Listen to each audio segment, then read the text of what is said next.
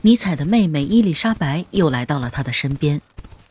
这两兄妹离开了巴塞尔，安顿在莱茵河瀑布附近的乡村里。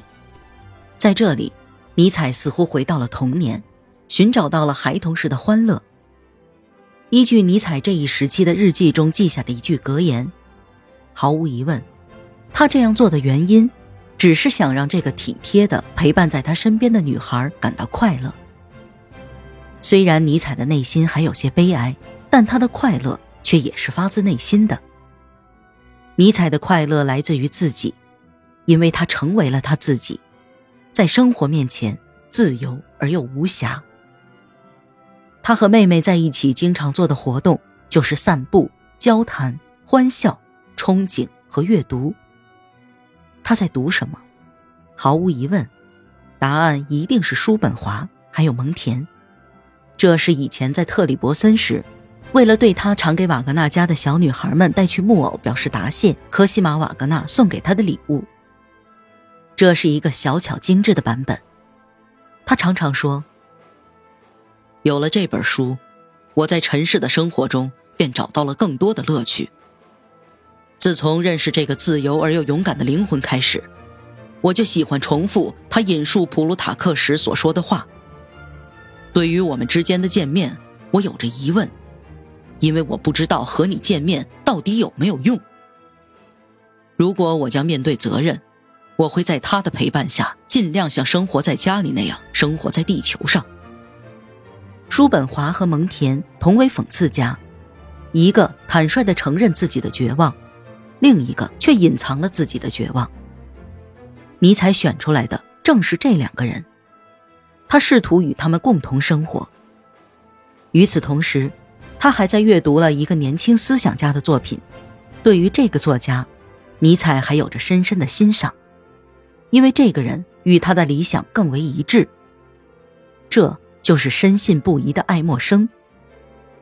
在年轻人当中，爱默生是个预言家，他最精炼的语言中蕴含了纯粹的情感，而这种情感。将尼采的第十八个年头照亮了，但当这一年消失的时候，这种感情也随之便消失了。早在普尔塔求学的时候，尼采就读过爱默生的作品。一八七四年春天，他重新发现了这个年轻人，于是将他推荐给了自己的朋友们。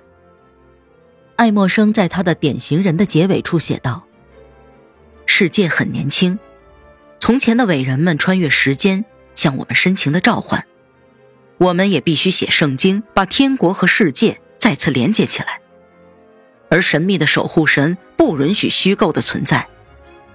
我们在高度优雅的现代生活中，在艺术、科学、书籍和人本身中所知道的一切，它都将去为我们实现。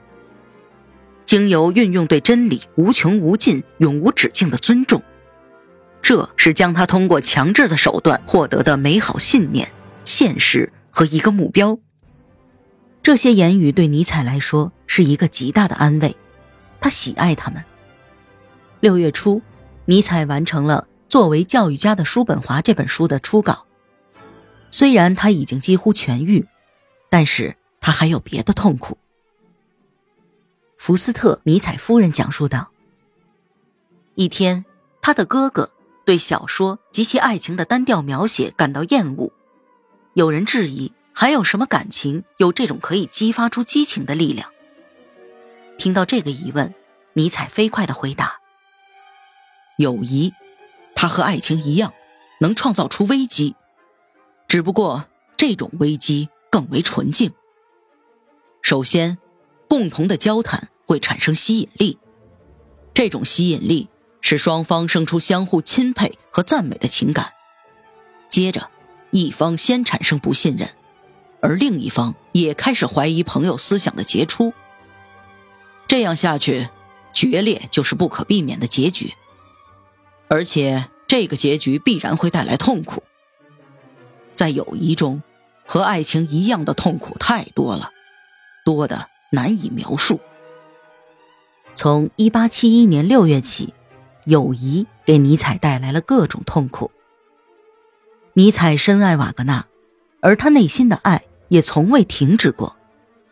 但现在的他已经能够纠正自己理智上的错误。他明白，瓦格纳不是一位哲学家，也从未能担当起欧洲教育家的责任。但不管怎样，他在艺术上的造诣十分深厚，他的作品是一切美和欢乐的源泉。尼采像可念一个女人一样可念他。瓦格纳能给尼采带来欢乐，因此连尼采自己都无法容忍决裂的念头，而他也从未向任何人吐露过这种想法。